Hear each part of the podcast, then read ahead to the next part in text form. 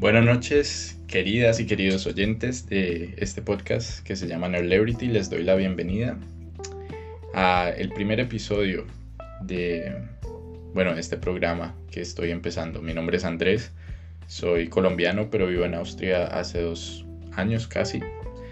Em, y bueno, déjenme contarles un poco de qué se trata este podcast. Este podcast surge de, una idea que he tenido, más bien de un anhelo de tener un canal de difusión en el cual yo pueda hablar, eh, contar, compartir distintas ideas y, pensamientos que, voy teniendo a medida de que me entero de cosas que suceden alrededor o que me sucede algo a mí.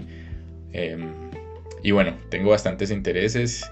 Eh, por un lado me gustan mucho los idiomas y soy profesor de español acá en Austria, así que Em, es un tema que estaré abordando en este podcast. También me gustan los viajes, así que estaré también compartiéndoles algunas recomendaciones o experiencias, anécdotas que, me hayan ocurrido.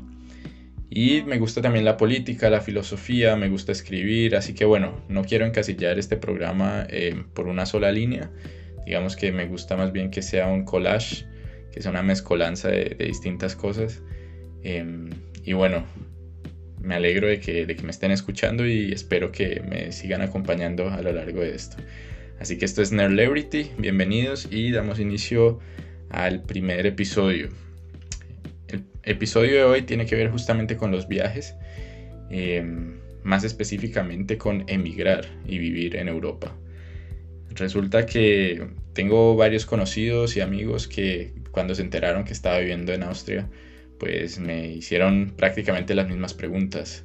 ¿Cómo hiciste para irte? ¿Cuánto te costó? Eh, ¿Hace cuánto estás allá? ¿Qué tanto papel piden?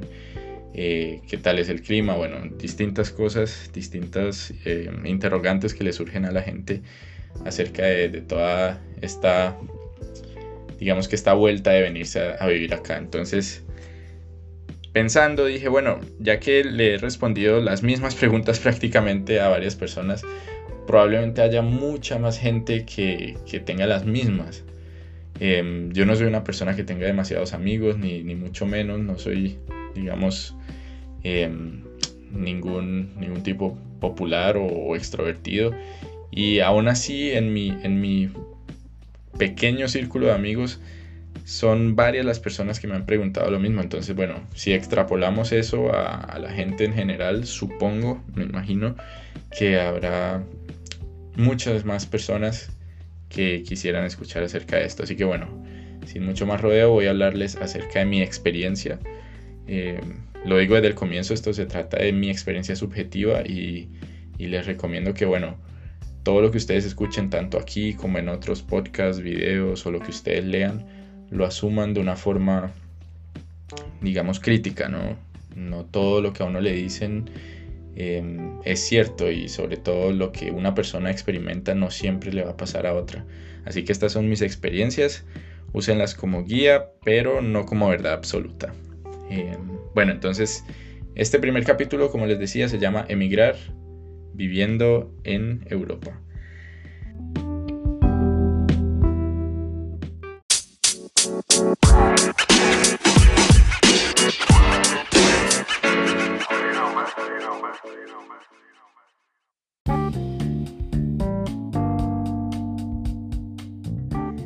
Entonces, bueno, tengo varios puntos. De hecho, tomé algunos, algunas eh, notas sobre lo que quiero hablar. En primer lugar, eh, mis recomendaciones. Varios de mis amigos y de las personas que conozco me han dicho o me han preguntado em, cómo hacer para irse. Y lo que he notado es que en general todos tienen la misma idea. Todos tienen, digamos, el, mismo objetivo. Todos me dicen, yo me quiero largar o me quiero ir. Em, ¿A dónde? No sé todavía muy bien. Estoy mirando varias opciones, pero bueno, lo más importante es irme. Y desde mi experiencia sé, porque yo también me sentí así cuando, cuando empecé a viajar y sobre todo cuando salí de Colombia por primera vez, eh, lo hice por los mismos motivos, porque me quería ir, porque estaba aburrido de, digamos, del ambiente y de todo eso. Eh, de todo lo que me rodeaba, la cotidianidad. pero después ya con el tiempo me he dado cuenta que en esos momentos hay que plantearse la siguiente pregunta y es, ¿en verdad quiero emigrar o solamente quiero viajar o por ejemplo tomarme un año sabático? ¿Por qué lo digo? Sé que la pregunta suena tonta o suena obvia, pero creo que, no hay que obviar nada en este tipo de casos porque hay muchas cosas que ya les estaré mencionando más adelante que uno no se da cuenta de ellas hasta que las experimenta en el lugar. Más adelante sabrán de qué les estoy hablando. Pero bueno, entonces la primera recomendación que yo les doy es pregúntense a ustedes mismos si de verdad quieren emigrar o si lo que quieren es viajar, turistear, conocer nuevos lugares, porque es una diferencia muy grande. Una cosa es estar así sea más de un mes, pero que sea turisteando, es muy diferente a estar viviendo como tal en un país nuevo. Entonces, háganse esa pregunta y, les boto ahí unos datos o, unos apuntes de otras cosas sobre las que pueden reflexionar relacionadas a eso. Por ejemplo, si las ideas que ustedes tienen son realistas o si están claras, qué es lo que quieren. ¿Saben lo que les va a esperar allá afuera o en el país al que quieran ir? ¿Qué tanto saben sobre ese país, por ejemplo? sobre la gente del país, sobre las costumbres. Em, en mi caso particular, yo desarrollé mi gusto por viajar, o bueno, mi, ilusión por irme de Colombia, más o menos entre los 16, 17 años, estando ya en décimo, once. Eh, la gente de Colombia que me escuche sabrá que son las dos últimas eh, etapas del colegio, de la secundaria. Y mi sueño era apenas terminara yo el colegio, viajar a Europa. ¿Cómo? No sabía porque pues no soy de, plata ni mucho menos. No tenía ni idea, pero sí tenía muy claro que quería viajar.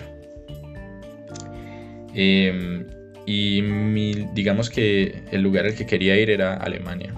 Ese siempre había sido mi sueño, viajar a Berlín, ver el muro de Berlín, porque como les dije al comienzo del podcast, a mí me encanta la historia, sobre todo la, historia de la Segunda Guerra Mundial. Entonces, Alemania obviamente es un, es un lugar obligatorio para todos los amantes de, la historia y sobre todo lo que tiene que ver con la Segunda Guerra Mundial. Em, entonces por ese motivo empecé a, hacer amistades por medio de internet con, mucha gente de Alemania. Eh, empecé a aprender el idioma por mi cuenta. Em, y bueno, escuchaba música de Alemania, trataba de empaparme lo más que pudiera yo de la cultura, viendo películas alemanas, eh, series, bueno, lo que, lo que me resultara posible, que en Colombia no es tan fácil, pero, y sobre todo en ese tiempo, pero bueno, eh, la idea es esa, irse haciendo uno cada vez más em, familiar con el lugar al que quiere ir.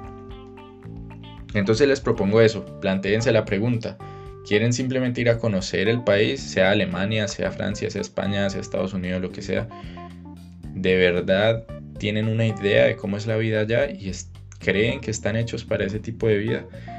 Porque una cosa es lo que uno desea, otra cosa es ya cuando se vuelve una realidad.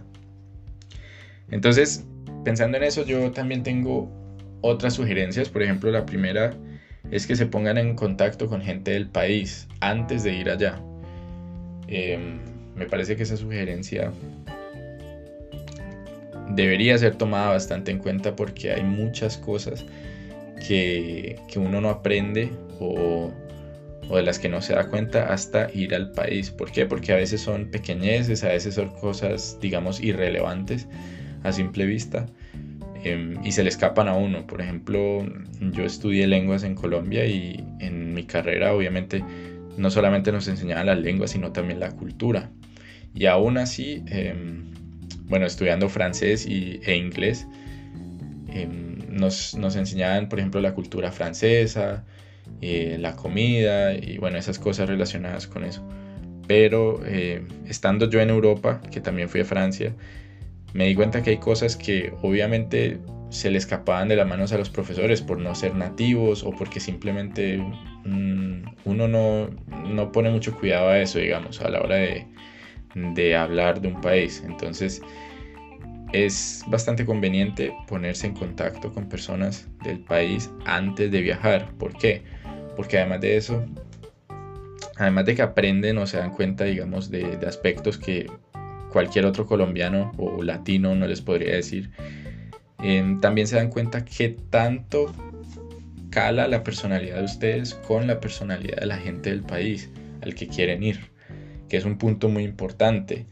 Es preferible empezar a hacer, digamos, em, conocidos o amistades por internet y darse cuenta, uy, no, yo como que con esta gente no me la llevo, son muy fríos o no sé, de pronto también lo contrario, son muy extrovertidos em, y yo soy más bien tímido o lo contrario, yo soy más bien bastante extrovertido y no me aguanto la gente parca. Em, son aspectos que si ustedes se dan cuenta desde antes, por lo menos, si no desisten de la idea, por lo menos ya van sabiendo a qué se van a enfrentar. Otro, digamos que otro consejo que les doy es aprender el idioma. Pues si no van a ir a España, si van a ir a España, pues de pronto aprender un poco las, expresiones de allá, pero bueno, ya sabrán que no es necesario, pero, pero si van a ir a, no sé, Francia, Inglaterra, Alemania, como profesor de idiomas, pero también lo digo como, digamos, como yo, Andrés, por favor aprendan el idioma. Primero porque me parece que es vital si lo que quieren es irse a vivir a otro país para integrarse.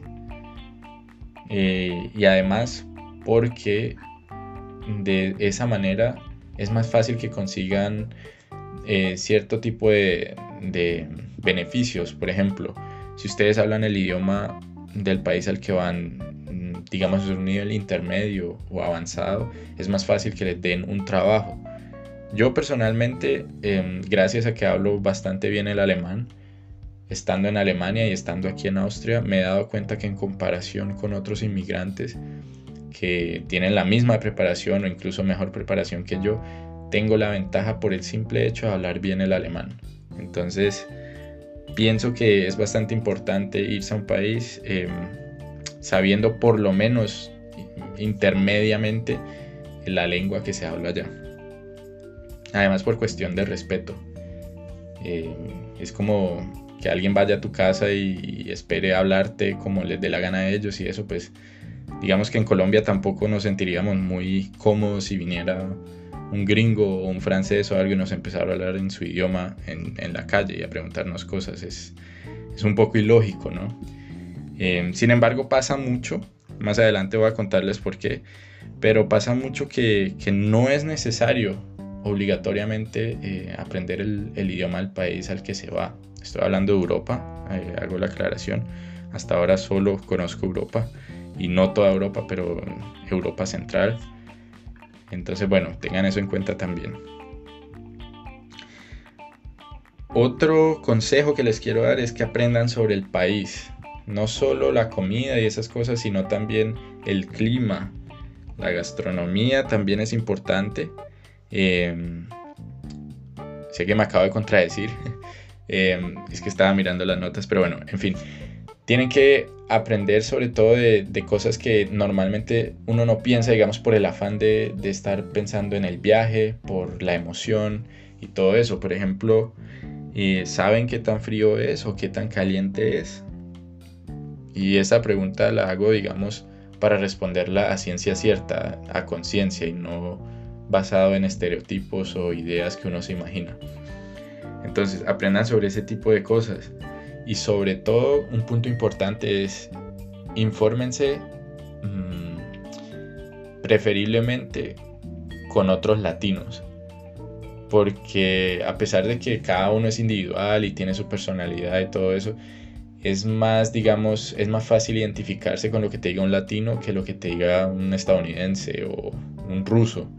Entonces, si, tu idea es irte, no sé, a Irlanda, a Alemania, es más fácil que te identifiques con lo que te diga un mexicano o un venezolano o algún otro colombiano a lo que te diga un ruso, porque de pronto la cultura rusa no es tan diferente a la cultura alemana, es solo un ejemplo, eh, como lo es la colombiana. Entonces, yo les aconsejaría que lean blogs o vean videos o, bueno, escuchen podcasts de gente latina que ya ha viajado, que ya ha vivido.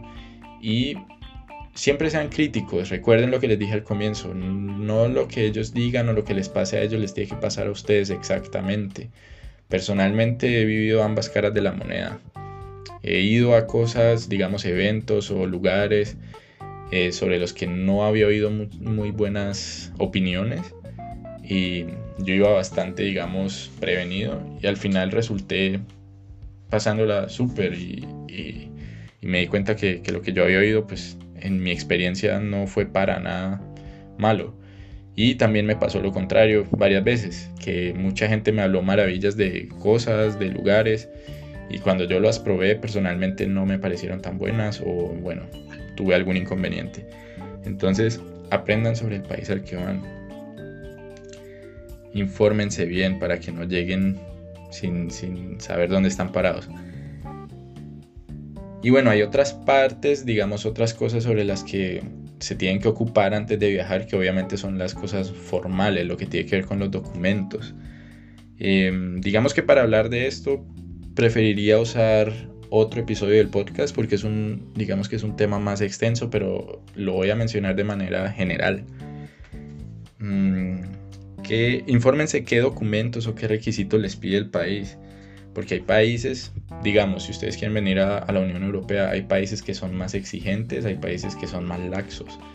Em, eso depende también de, de dos cosas, de dos variantes, por decirlo así.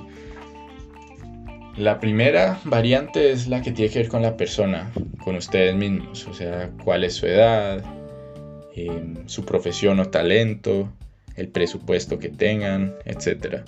Y la otra variante es más bien inherente al país y dependiendo de la actividad que ustedes quieran desarrollar. Entonces, si ustedes se quieren ir a trabajar, algunos países son más em, estrictos con, con la gente que quiere venir a trabajar si ustedes lo que van a ir es a estudiar, hay países que les interesa bastante tener profesionales, como Alemania, por ejemplo, pero hay otros donde tienen sobrecupo, entonces no lo son tanto. Entonces infórmense bien al respecto de eso, porque dependiendo de las dos variables que acabo de mencionar, pues va a haber eh, más o menos requisitos, más o menos papeleo que hacer y eso cuesta tiempo y cuesta dinero. Entonces infórmense sobre eso también. A propósito de eso, como les decía, voy a hacer un, otro episodio. Eh, bueno, en mi experiencia no puedo hablar de todos los tipos de trámites, pero les puedo hablar de los que yo he hecho, que son para trabajar como au pair y em, como turista. Y bueno, ya venirme a vivir acá como, como esposo de una ciudadana europea. Entonces les puedo hablar de eso.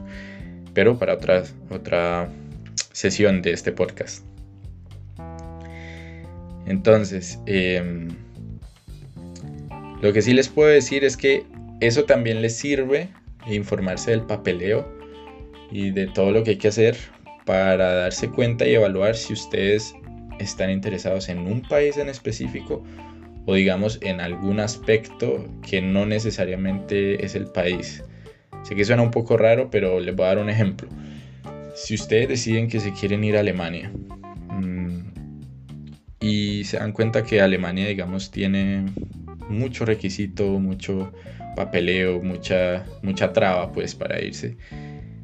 Y, y por el contrario, por ejemplo, Suiza o Austria, que son vecinos donde también se habla alemán, son más asequibles, son más laxos con ustedes y ustedes sienten que no importa tanto em, que no sea Alemania, entonces pues obviamente eso les está mostrando que lo que a ustedes les interesa es de pronto el idioma alemán y no el país como tal.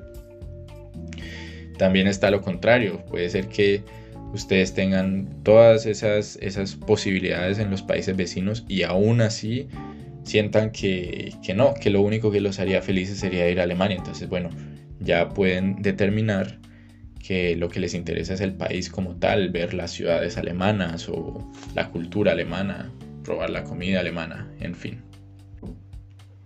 Y hablando de eso, hablando de las cosas que, que hay que tener en cuenta, les decía anteriormente que piensen y se informen también del país, pero que lo hicieran de forma crítica y de forma consciente. Primero, pues porque no hay que tragar entero lo que uno escucha a otras personas. Y segundo, porque hay en todos lados eh, estereotipos y eh, asunciones, preconceptos que todos tenemos, que damos por ciertos y que tal vez no lo son. Este tipo de cosas también las he escuchado bastante de la gente que quiere venir o que me pregunta sobre eso y yo mismo tenía algunos de ellos. Entonces elaboré una lista, la voy a leer punto por punto de ese tipo de asunciones y de preconceptos acerca de Europa, pues en mi caso porque solo conozco esta parte del mundo. Digamos que las agrupé en tres distintas categorías, las que son acerca de Europa, creencias, ideas acerca de Europa, creencias e ideas acerca de los europeos, sería la segunda categoría, y la tercera es lo que tiene que ver con el clima. Entonces veamos. Em, primera, Europa es pequeña, toda Europa es igual.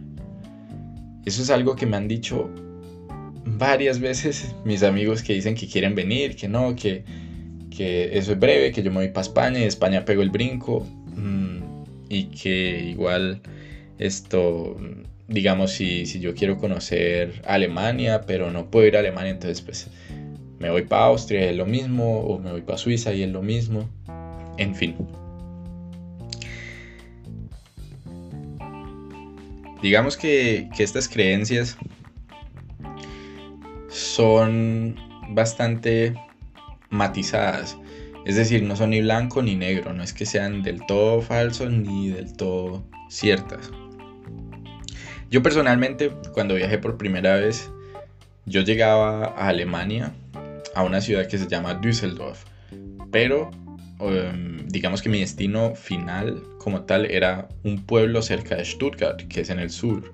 Entonces Düsseldorf queda como en la mitad, hacia el oeste, y Stuttgart queda más al sur, también en el oeste, pero más al sur. Entonces yo veía el mapa de Alemania y alguna vez yo había escuchado que, España y Francia caben juntos en el Amazonas colombiano y aún sobra la mitad del territorio. Y yo veía que Alemania no era mucho más grande que Francia ni que España. Entonces yo decía, no, pues de Düsseldorf a Stuttgart, que me tiro hora y media, dos horas y, y ya.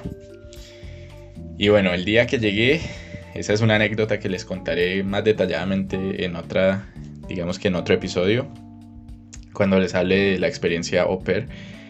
Pero bueno, el día que llegué, llegué después de casi día y medio de viaje, de no haber comido muy bien, de no haber dormido muy bien, con frío, porque tampoco iba preparado para el invierno, por otro preconcepto que más adelante les menciono. Eh, llegué y pensé, listo, ya llego en dos horas. ¿Y qué pasó? Al final terminé montando como en tres trenes distintos, pagando más plata y viajando más de seis horas, muerto de hambre, muerto de frío y muerto de sueño. Entonces, Europa es pequeño si lo comparan con Colombia, si lo comparan con, América. Em, pero no quiere decir que sea para subestimar las distancias. Aún así hay distancias que, que son bastante grandes.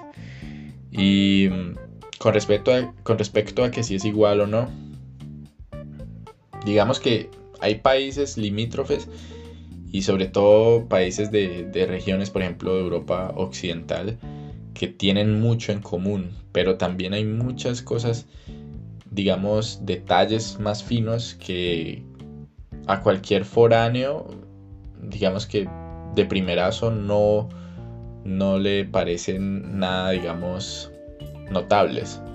No se dan cuenta de ellas. Pero a medida que se quedan a vivir, que comparan ambos países, en mi caso, por ejemplo, yo solía decir que Austria debería ser una parte de, Alemania, cosa que molesta bastante a los austriacos. Ya solo lo digo por sacarle la piedra nada más.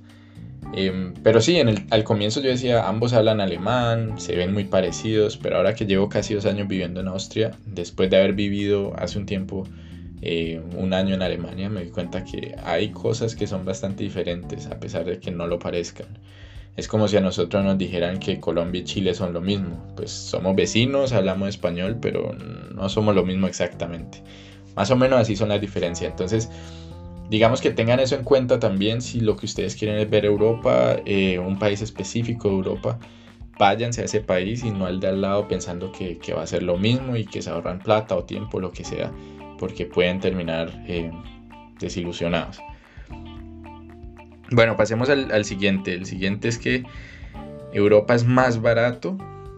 Eh, digamos que esta es una, una idea que surge en primer lugar porque la persona dice, no, pues gana uno en euros y, uno, digamos que allá gana mucho más, entonces puede comprar muchas más cosas, el, poder adquisitivo de la gente es mayor. Y por otro lado, lo que me pasó a mí inicialmente, y por estúpido que suene, le pasa a muchos porque conozco otros colombianos que les ha sucedido, es que el euro, a diferencia del peso colombiano, no está tan devaluado. Entonces, obviamente, uno tiene un euro, dos euros, tres euros, y 100 euros son bastante. 100 pesos, en cambio, no es nada en Colombia.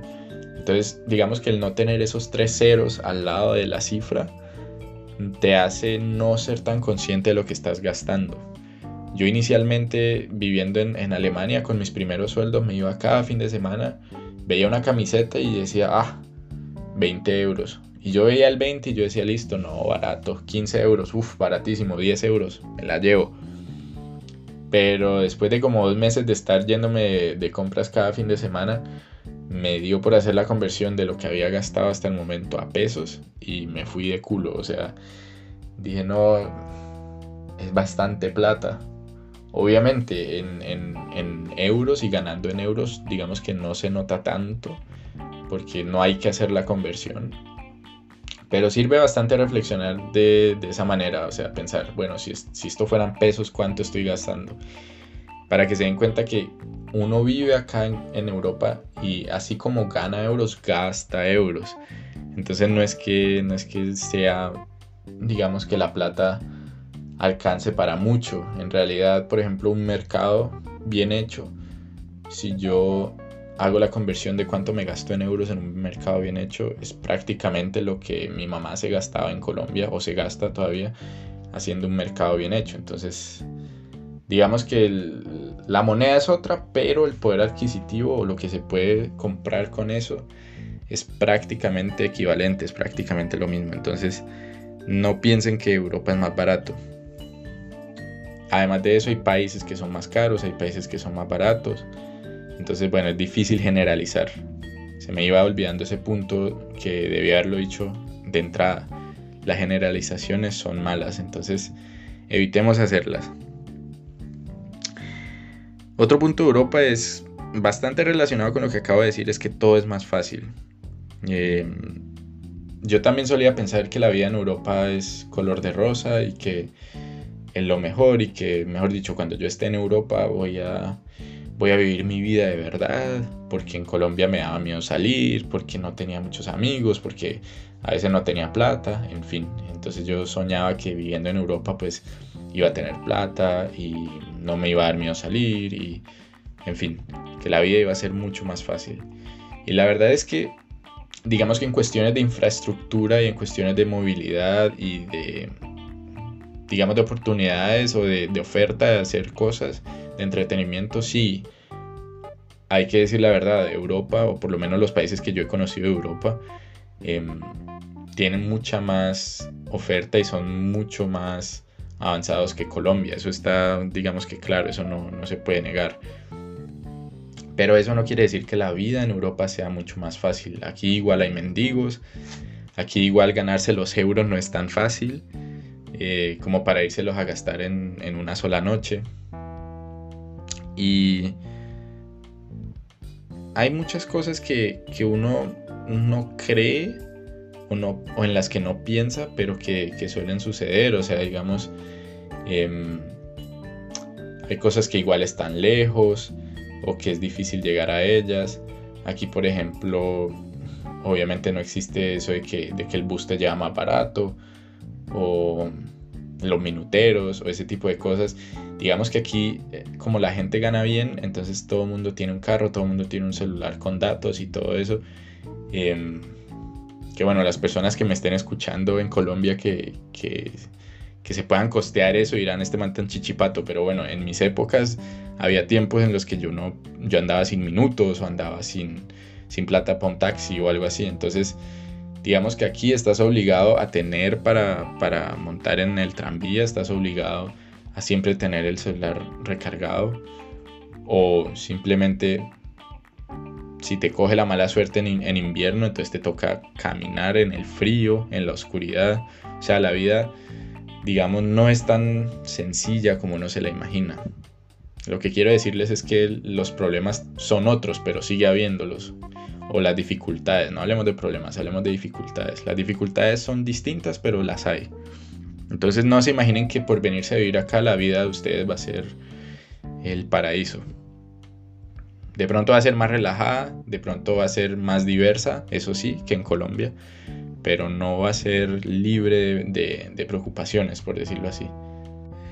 Y bueno, hablando de una vida perfecta y sin preocupaciones, otra cosa que muchos se imaginan o que me dicen es, no, yo me voy para allá, me voy para, no sé, me han hablado de distintos países, me voy para España, es el que más mencionan, pues porque no hay que aprender otro idioma, me voy para España y me consigo un trabajo de una, me empiezo a ganar en euritos, empiezo a, consignar o o ahorrar y luego vuelvo, en fin. Y la verdad es que los trabajos en Europa no es que sean tan sencillos de encontrar. Sí hay más oferta. Claro que tengamos en cuenta que actualmente estamos en tiempos del corona, o sea que eso ya se jodió. Pero antes del corona había, digamos, bastante oportunidad, sobre todo para, para estudiantes y para gente joven pero tampoco era como que los, los trabajos llovieran o que fueran trabajos bastante bien remunerados. Eso depende también de qué tan todoterreno sean ustedes. Em, digamos que ese estereotipo sobre los latinos que se van y terminan lavando baños o mesereando, sí se cumple en este caso. O sea, si por trabajo ustedes entienden cualquier tipo de actividad remunerada, entonces probablemente puedan encontrar fácilmente algo, pero no siempre va a ser para lo que ustedes estudiaron o, un trabajo, digamos, soñado, por decirlo así, sin restarle mérito ni, mucho menos y respetar a la gente que, que, que hace aseo o que limpia baños, en fin. Pero tengan en cuenta también que hay países como por ejemplo Alemania en donde las leyes dicen que si hay un puesto libre de trabajo, el empleador tiene que primero eh, mirar las aplicaciones de la gente de Alemania, o sea, los nacionales. Si no encuentra nadie idóneo para ese puesto, entonces tiene que mirar a nivel de la Unión Europea, entonces ciudadanos europeos. Ya si no hay ningún ciudadano europeo ni ningún ciudadano alemán, entonces ahí sí puede mirar un ciudadano de lo que ellos llaman un tercer estado, o sea, gente que no pertenece a la Unión Europea. Y de esos hay miles, hay miles. Y probablemente mejor calificados que uno o igual de calificados que uno.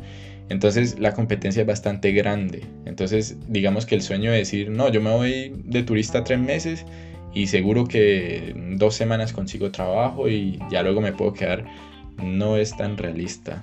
No digo que sea imposible, porque depende también de sus talentos, depende de sus posibilidades y de sobre todo qué actividad vayan a hacer.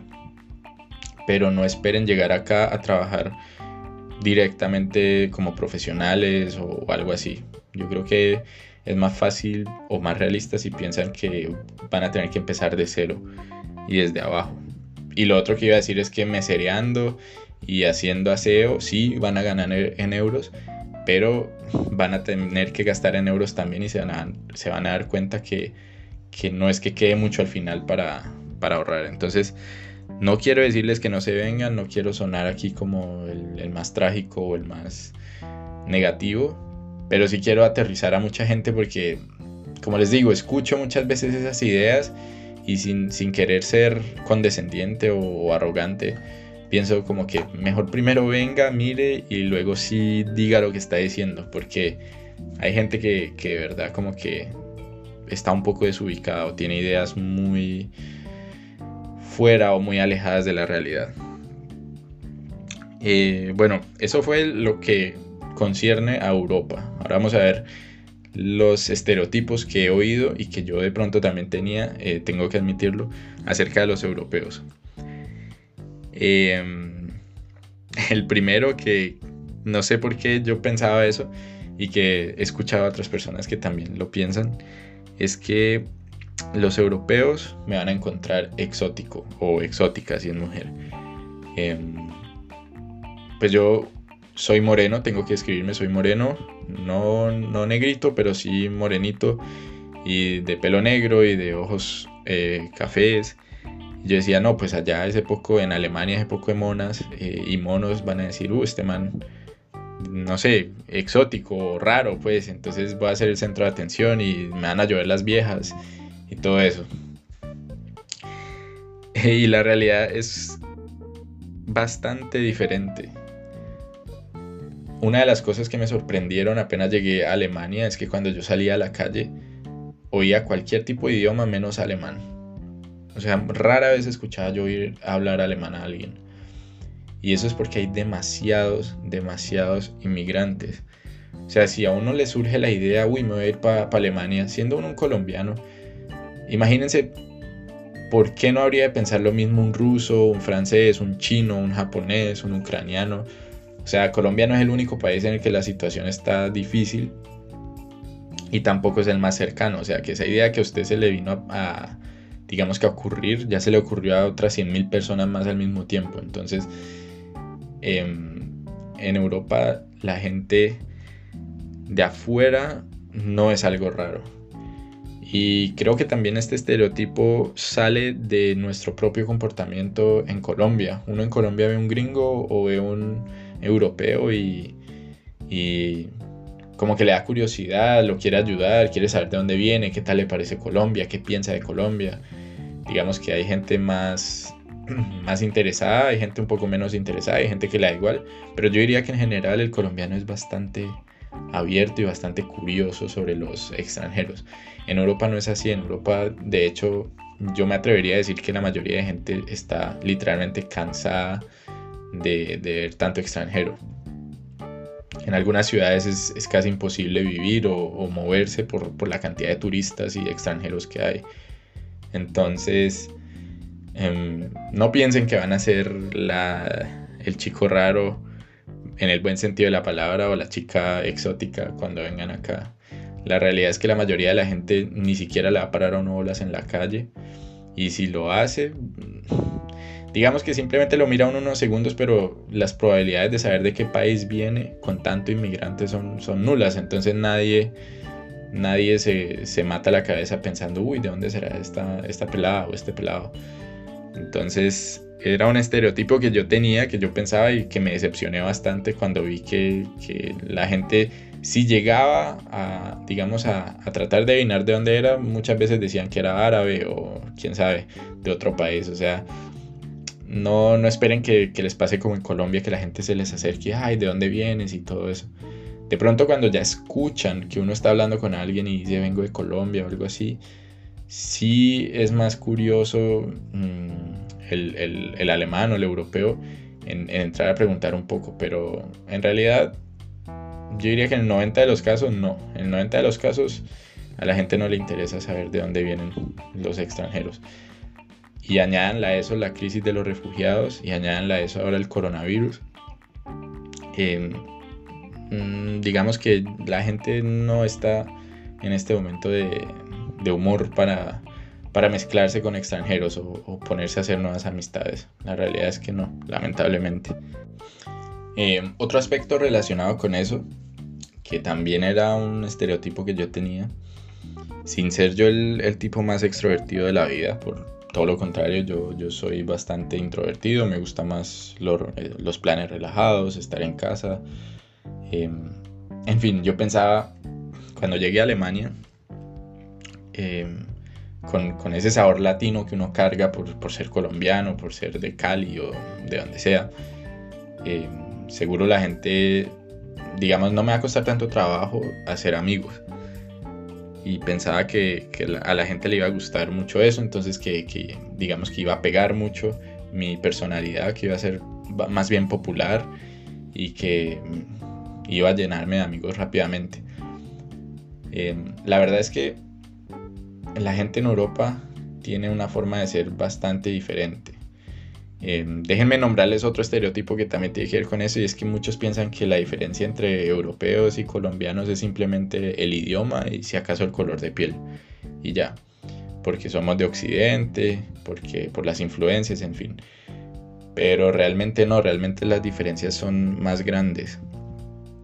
Y dependiendo también del país de Europa, por ejemplo, no es lo mismo la gente de Francia, de España, que la gente de Alemania. Y de igual manera la gente más al norte es más diferente también. Entonces, em, yo tengo una analogía que, que, sirve para explicar un poco. Eh, como les menciono, yo siempre he sido tímido. De hecho, cuando yo estaba creciendo, cuando me estaban criando, recuerdo que a menudo mi mamá me solía decir, eh, mire a los ojos, hable más fuerte, porque le da pena cuando le hablan, no sea bobito, no sea montuno. Y esa es la palabra que, que puedo usar en este momento para la analogía, eso de ser montuno. Digamos que en nuestra cultura em, lo deseable, lo que uno espera de, una persona es que sea sociable, que hable duro, que, que, que sea entrador, que sea extrovertido que no sea montuno. Digamos que la gente tímida es vista como gente más bien, no sé si tonta, pero, pero sí gente difícil de, con, la que es difícil lidiar, gente que a veces es un poco, le da uno pereza andar con esa gente. Em, imagínense que Europa es como un universo paralelo en el que sucedió completamente lo contrario y ser montuno es lo normal y ser extrovertido es lo raro. Em, Obviamente hay excepciones, hay gente, sobre todo actualmente con todo esto de la globalización, que le gusta el espíritu latino y quiere aprender español y quiere hacerse amigo de latinos.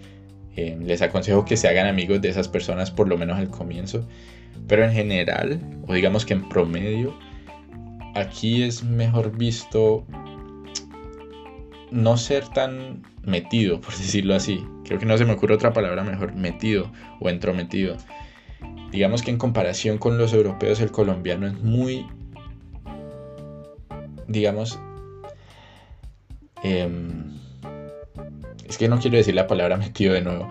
Digamos que el colombiano es, es bastante curioso y bastante, digamos que no te deja en paz por ejemplo, te hacen una invitación y si dices que no, el colombiano siempre quiere saber por qué, por qué no. Si es por plata, yo te invito, si es por tiempo, saca un ratico y ya. Y digamos que en, nuestro país es, un tabú decir que no, sobre todo a los amigos. Em, es un solo ejemplo, ¿no? Es, digamos, un, un, detalle específico de muchos detalles que componen eh, la forma de ser latina, que obviamente no se puede generalizar, pero digamos que en promedio la gente es más o menos así. Aquí es lo contrario, aquí a la gente le gusta la distancia, aquí a la gente no le gusta que le estén azarando, que le estén encima todo el tiempo, mm, tampoco la gente que pregunta mucho. Em, y sobre todo en países del norte, por ejemplo, es muy bien visto que uno sea capaz de quedarse en silencio con otra persona. Em, y no que esté tratando de sacar siempre conversación. Y en Colombia es todo lo contrario. Por lo menos desde mi experiencia, en Colombia estar en un cuarto y con otras personas y no decir nada o estar por ejemplo en una fila esperando algo y no hablar es bastante raro, es como incómodo. Aquí es lo contrario, sobre todo en el norte, ese tipo de, de charlitas y eso que surgen son muy mal vistas. Entonces, analizando todo eso, a veces la personalidad o el sabor latino resulta incluso hasta contraproducente. Me ha pasado no una sola vez, varias veces, que he tenido malos entendidos e incluso más o menos peleas, discusiones con gente con la que yo estaba simplemente tratando de ser amigable y ser, digamos, chévere, extrovertido y terminé fue como enojándola porque decía, no, pues qué man tan cansón o tan metido. Sin yo, repito, ser el, el tipo más extrovertido de la vida. Entonces, Piensen en eso si ustedes son gente a la que le gusta andar de amiguera y todo eso.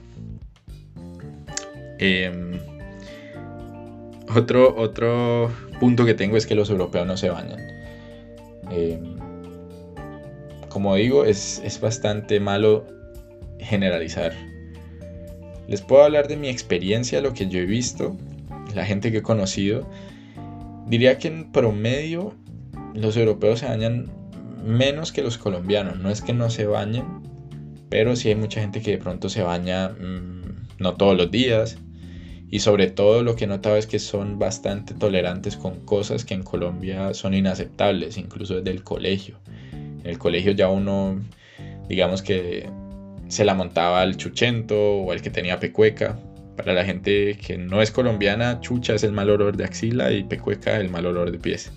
Acá en, en Europa es bastante común, no solo en, gente vieja, porque digamos que en Colombia a veces ver un viejito, una viejita que, que huela un poco mal, digamos que es normal, uno dice, bueno, es viejito, es viejita. Pero acá en Europa es bastante normal ver gente joven que no usa desodorante para nada, gente que no usa para nada talcos y le huelen los pies horrible, o gente con un olor de axila fuertísimo. También es muy común ver gente con dientes con problemas de dientes, o sea, dientes marrones o dientes amarillos o sin dientes o dientes quebrados. Y la gente en general acá es más descuidada con lo que tiene que ver con eso. No usan perfume, muchas mujeres no usan maquillaje. Más allá de, digamos, de, si la preferencia de ustedes, mujeres que me escuchan, es andar maquilladas o no. Em, digamos que, se nota mucho la diferencia, el cambio entre estar en Colombia y estar en Europa porque uno ve las mujeres más al natural, es lo que quiero decir. Entonces, em, yo no diría que los europeos no se bañan, simplemente diría que tienen unos estándares de higiene o de aseo personal diferentes a los de Colombia. Em, bien, creo que eso era lo que tenía sobre los europeos y ya podemos hablar finalmente de las asunciones o preconceptos sobre el clima. Entonces el primero es que el invierno es frío, pero, pero bueno, uno se lo aguanta. Ese es personal, no sé si ustedes también lo tengan. Yo lo más frío que conocía antes de viajar a Europa era Bogotá. Y antes de viajar en invierno, la primera vez que yo viajé era justamente invierno y era uno de los meses más fríos, fue en enero. Recuerdo que a mí mi mamá me advertía y me decía, llévese una chaqueta, llévese un saco y en fin. Y yo, pues para los trámites de la visa y todo eso, pues había estado en Bogotá. Entonces yo decía, no, yo ya me acostumbré al frío de Bogotá y ya en Bogotá yo ando incluso en camiseta y todo, no necesito ni siquiera andarse en saco. Me imagino que Alemania pues obviamente más frío que Bogotá, pero, pero ¿qué tan frío puede ser? ¿Qué tanto más frío? No, no creo que mucho más frío. En fin, yo cuando viajé, viajé con una chaqueta de cuero comprada en Colombia, que no, mejor dicho, no compren nada para invierno en Colombia, que lo que están haciendo es botar la plata. Bueno, entonces yo viajé con una chaqueta de cuero comprada en Colombia, que al final no, no es que abrigara mucho. Y la tenía guardada en la maleta y llevaba un bolso así, pues para cargar, ah, para tener cosas a la mano. Y ahí llevaba un saquito, un saco normal, no un saco grueso, nada, no, normal. Y viajé en camiseta. Yo dije, bueno, me da frío, me pongo el saco. Y ya, si sigamos la exagerada de mi mamá tenía razón, pues me pongo la chaqueta y ya, listo, no pasa nada. No va a necesitar ni bufanda, ni guante, ni, ni todas las cosas. Pero lo llevaba a la mano por si acaso. Y cuando yo llegué, primero llegué a Madrid porque no, no hay vuelos, o bueno, el vuelo en el que yo salí no era directo a Alemania. Llegué a Madrid y miré el termómetro, decía 0 grados. Yo dije, bueno, 0 grados, en Alemania estarán a menos 4 o menos 1. Dije, vamos a probar qué es lo que son 0 grados, cómo se siente. Inicialmente cuando salí del avión, em, pues sentí frito, pero dije, ah, como Bogotá, yo tenía razón. Pero me tocó subirme al avión, o sea, abordar desde la pista. Recuerdo que estaba ahí en ese pasillo que, que arman antes de que uno salga y estaba esperando y ni siquiera habían abierto la puerta ni nada, yo estaba dentro del pasillo, pero era uno de esos pasillos de metal que no tienen que no tienen aire acondicionado ni, ni calefacción ni nada. Y recuerdo que pasó una ventisca fuertísima y yo solo tenía el saco puesto pues porque me había dado frito. Y yo sentí como ese aire me entró literalmente hasta los huesos y yo, uff, busque la chaqueta, dónde está esa chaqueta y a ponerme esa chaqueta rápido, desenvolverla y ponérmela. Y aún así me pegaba el, viento con la chaqueta puesta y no. Y yo decía, esto es en Madrid, ¿no? Y ahora que yo llegué a Alemania en menos 4 grados. Entonces, lo que quiero decirles con esto es que no subestimen las cosas. El frío que se siente acá en invierno es una de esas cosas que uno solo las entiende cuando las ha vivido. Lo digo pues para la gente que nunca vivió el invierno en ningún otro lado. Si ustedes ya lo vivieron en Estados Unidos en otro país, pues me imagino que de pronto estarán mejor preparados. Pero alguien como yo que no, nunca lo había tenido, nunca lo había visto en vivo y en directo, pues no lo subestimen. Y otra cosa que tiene que ver con eso es que uno piensa también que Europa es frío todo el tiempo. O los países, ciertos países, por ejemplo Alemania, uno piensa, no, pues siempre hay nieve y las casitas, así como de cuentos de hadas y eso. Esa es otra idea que no es del todo cierta. Sí hace frío cuando es invierno, cuando es primavera, cuando es otoño. Em, ¿Qué tan frío es? Pues varía también dependiendo de la estación. Pero el verano es bastante caliente. Yo no me lo esperaba tampoco. Pero yo, como mencioné hace un rato, yo vengo de Cali. Me crié en Cali. Originalmente soy de Bucaramanga, pero me crié en Cali. Y en Cali la temperatura es entre 25 y 30 grados en promedio. Y yo no podía creer cuando vi que en, que en, Alemania hubo días que hizo 39 grados, casi 40, 36. Y eso era un calor que yo nunca había sentido. Y en Alemania. Entonces, tampoco subestimen eso. Si van a viajar, sobre todo en verano, llévense ropa para el calor. No vayan a pensar que siempre es frío acá.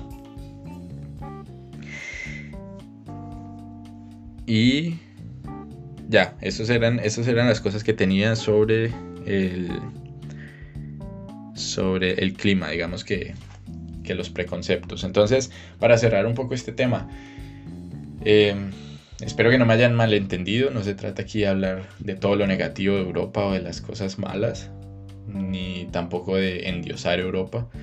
Se trata de, brindarles, digamos, un punto de vista más realista eh, desde, mi experiencia que, llevo viviendo acá dos años casi.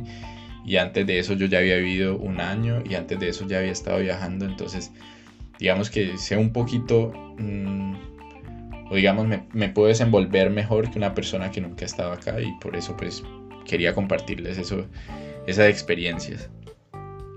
Y finalmente hacerles unas recomendaciones para, la gente que está pensando de verdad venirse a vivir. ¿Cómo lo pueden hacer?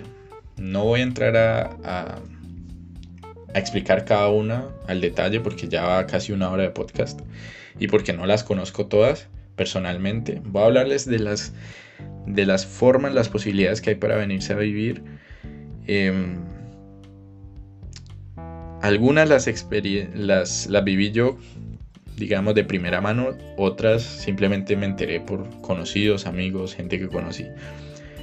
Entonces, bueno, en primer lugar, la primera experiencia, digamos, la primera posibilidad que yo les recomiendo y que me parece la mejor de todas es venirse de Oper. Em, acerca de la experiencia Oper, cómo ser Oper, qué es lo que tiene que ser un Oper, eh, qué es ser Oper en Alemania y algunas anécdotas buenas, chistosas, tristes, dolorosas. Em, se las estaré contando en otro episodio. Pero ahora les puedo decir así, grosso modo, que recomiendo primero que todo esta para la gente pues que está entre sus 17 y 30 años, dependiendo del país. Otros países solo admiten hasta 26. Em, y que le guste trabajar con niños. O sea, así descrito de manera superficial, Oper es simplemente una persona que va y se comporta como un hermano o hermana mayor en una familia de pues, un país que, esa persona elige y cuida niños o un niño o una niña, dependiendo de la familia, y prácticamente desempeña las labores de un hermano mayor. Colabora en la casa con algunas cosas, eh, ayuda a cuidar a los niños, les ayuda con las tareas a veces o juega con ellos.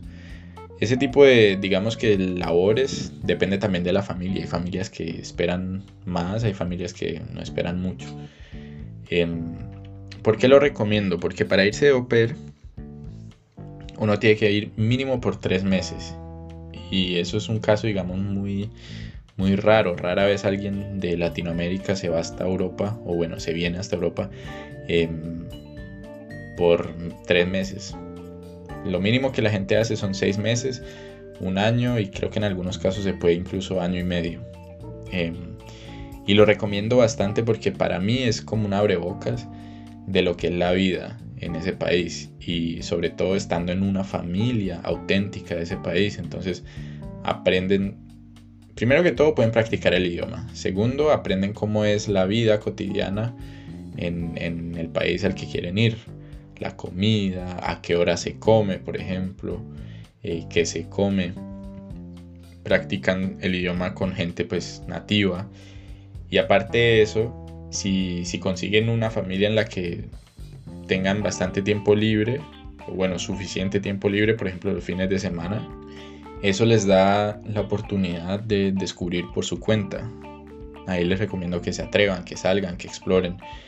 Y así pueden ir conociendo gente locales. Eh, en lo posible les recomendaría eso porque también es muy fácil conocer otros extranjeros.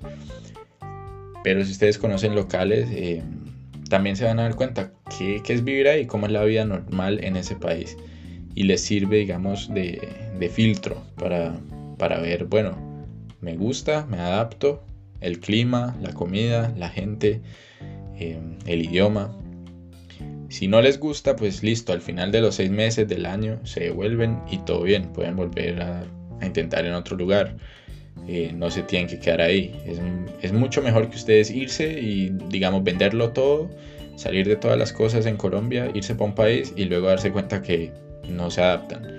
Entonces les recomiendo eso bastante, además porque si deciden que sí les gusta y se les acaba el tiempo, pueden, tienen dos opciones. Una, pues volver normal eh, Colombia, pero por lo menos ya han hecho contactos que les pueden ayudar en un futuro Puede ser que les den más adelante, les manden una carta de invitación para viajar de turistas o les den trabajo o, o los ayuden a ubicarse cuando decidan mm, mudarse del todo a ese país.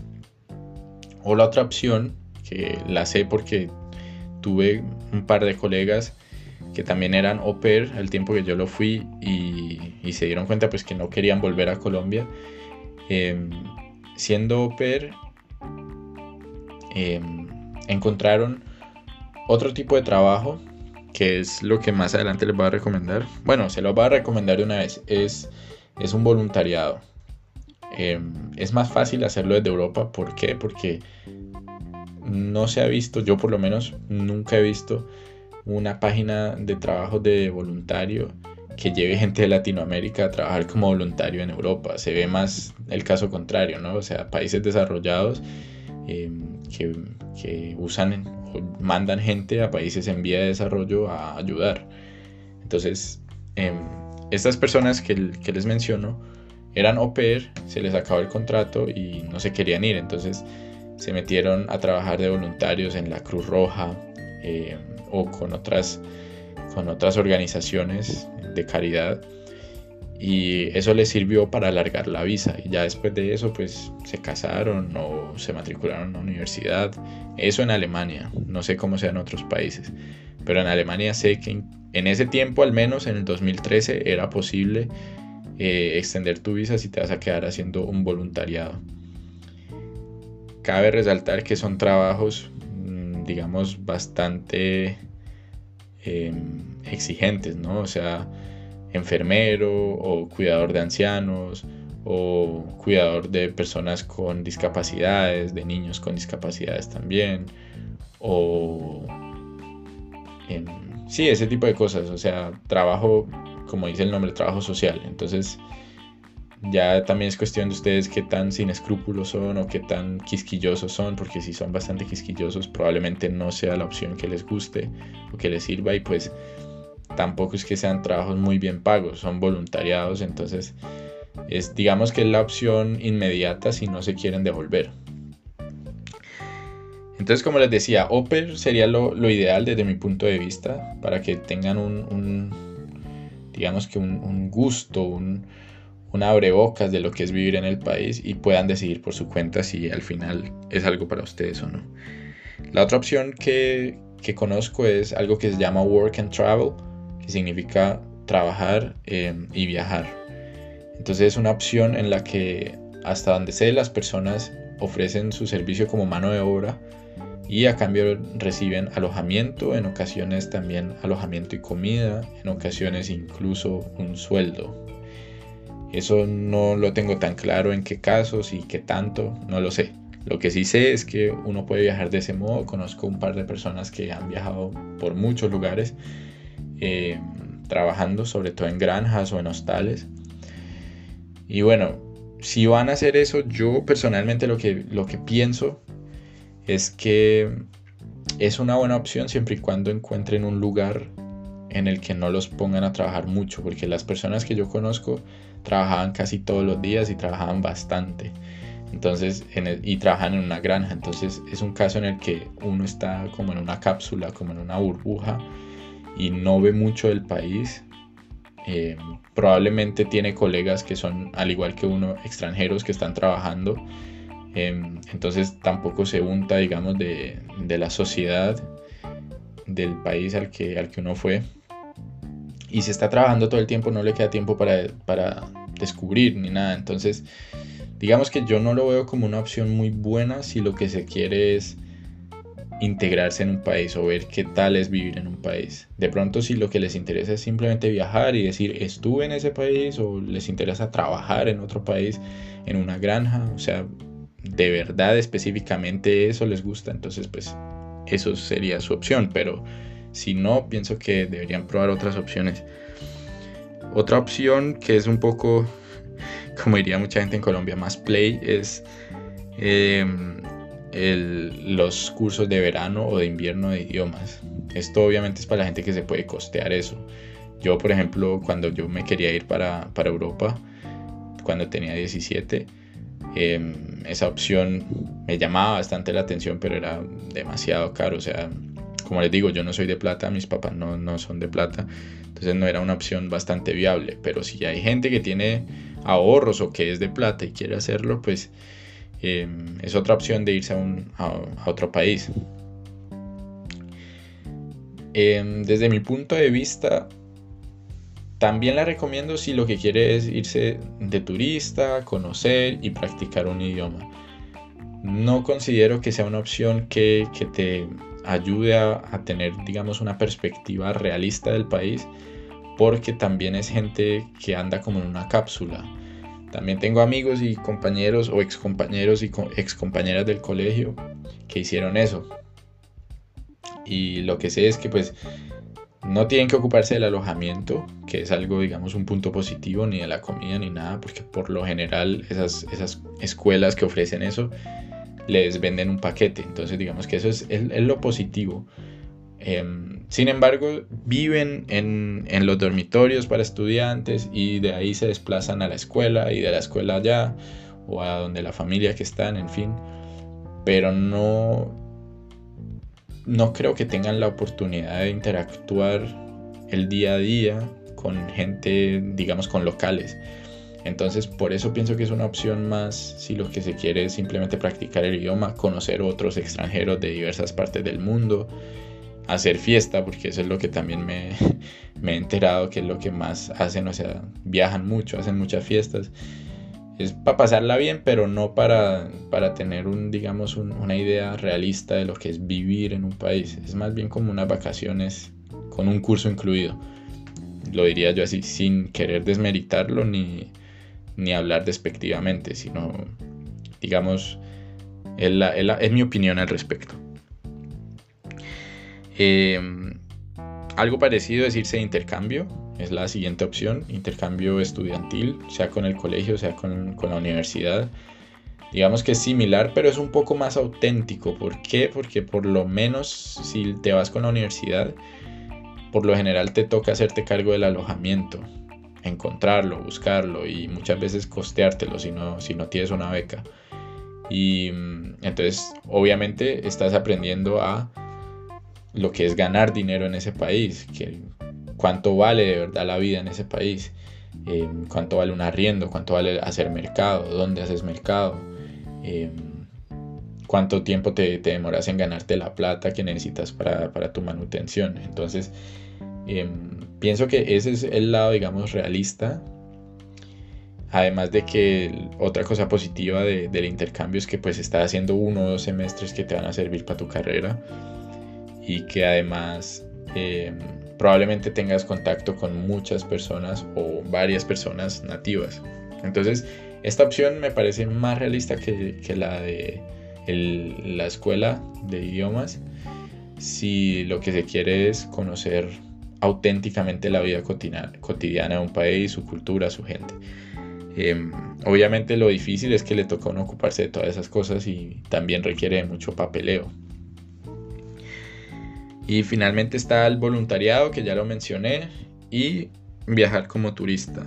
Eso, pues como el nombre lo dice, es más bien simplemente ir a conocer, pero no, no realmente vivir en un país. Em, si lo que quieren es ir de turistas, pero aún así tener más o menos un, un, vistazo de cómo es vivir en ese país, pues se me ocurre que pueden, por ejemplo, mm, alojarse en un Airbnb, alquilar un apartamento, una casa, lo que sea, eh, donde ustedes vean pues que, que pueden llevar una vida más o menos cotidiana, entonces donde tengan que limpiar ustedes mismos, que ustedes se tengan que ocupar de ir al mercado, que vean justamente cómo es eso, dónde está el mercado más cercano. Entiendo los, nombres de las cosas, por ejemplo, si es un país donde no se habla español, soy capaz de hacer mercado y de comprar lo que en verdad estoy buscando o voy a comprar un queso eh, griego por, por, andar buscando un, un, yogur, por ejemplo. O sea, son equivocaciones y cosas chistosas, pero que también hacen parte del día a día, ¿no? Entonces, un Airbnb donde tengan que darse cuenta de exactamente eso, que también qué normas hay en cuanto al silencio, eh, las horas de silencio, eh, si pueden oír música duro o no, eh, qué tal son los vecinos, qué tal es la gente con los inmigrantes, mm, en fin, ese tipo de cosas. Y también si van a irse de turistas, pues recomendaría en, sí, aunque no solo para eso, lo recomendaría para todas las, opciones que mencioné. Busquen amistades desde antes, háganlo por internet, eh, hablen con gente y hagan por lo menos conocidos, conocidas. Cosa que cuando ustedes lleguen de turistas al país, digamos, ustedes saben, me va a quedar tres meses, eh, desde el comienzo puedan encontrarse con esos conocidos y que ellos les muestren, por ejemplo, la escena social ¿no? de, la ciudad, del pueblo, dónde es que se, lleva a cabo la vida social, la vida nocturna, lo que sea, em, qué, opciones culturales hay, que de pronto les presenten otros locales y así no simplemente viajar como un turista que, que está en un hotel y no se ocupa de nada y no habla con, con los nativos de verdad, sino de pronto con otros turistas que también están en el hotel porque recuerden una cosa, un lugar es paradisiaco y es hermoso y es ideal cuando uno está de vacaciones, pero es solo por el hecho de que uno justamente no se está ocupando de nada. No tiene que cocinar, no tiene que limpiar, no tiene que estar mirando cuánto se gastó en la semana y cuánto necesita para el mercado de la siguiente, nada, porque todo está cubierto. Em, mientras que si viajan con estos consejos que les acabo de decir, ya tienen un, digamos que una experiencia más cercana a lo que es la vida en el país. Y bueno, esas son, ya para cerrar, sugerencias bastante generales, consejos bastante generales. Em, como les digo, no entro en detalle porque primero las cosas que conozco de primera mano, como el, por ejemplo, Zero Per, las estaría mencionando en otro podcast en otra serie. Y hay otras que no las conozco, entonces no quiero ponerme a hablar mucho sobre el tema porque puede que les, que les cuente cosas que no son. Creo que en ese sentido es mejor si ustedes, eh, digamos, les interesa eh, X o Y opción, pues la busquen por su cuenta, se informen y de pronto encuentren más cosas de las que yo les dije o encuentren que ahora lo que yo les dije cambió. En fin. Em, también Quiero decir que obviamente también hay otras opciones que, no son legales, pero en primer lugar no me gusta hablar de eso porque yo nunca he hecho ese tipo de cosas, entonces no puedo hablar de algo que no, que no he hecho, ¿no? Que, no, que no conozco.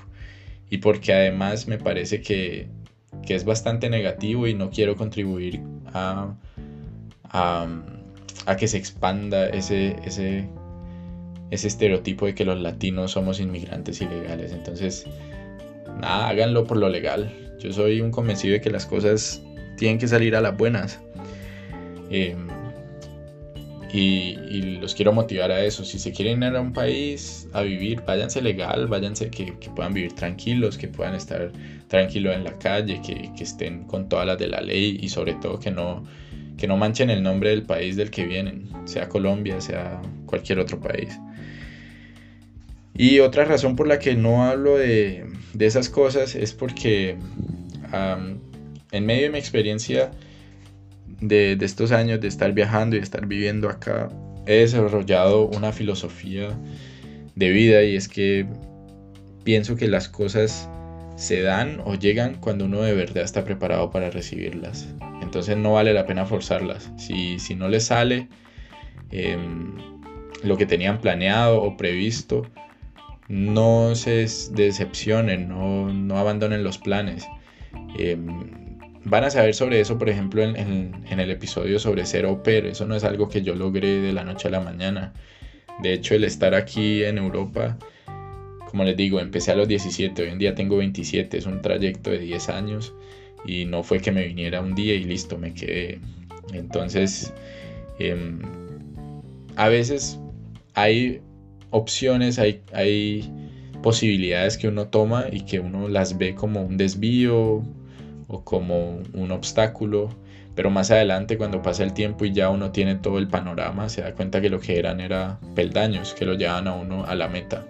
Em, entonces sí, me gusta impulsar es eso, que, que si van a, a, hacer sus planes y sus proyectos de vida los hagan, pero yo lo que les puedo decir es que las cosas le llegan a uno cuando, cuando uno ya está de verdad preparado o listo o ya es el tiempo de uno, como dicen por ahí.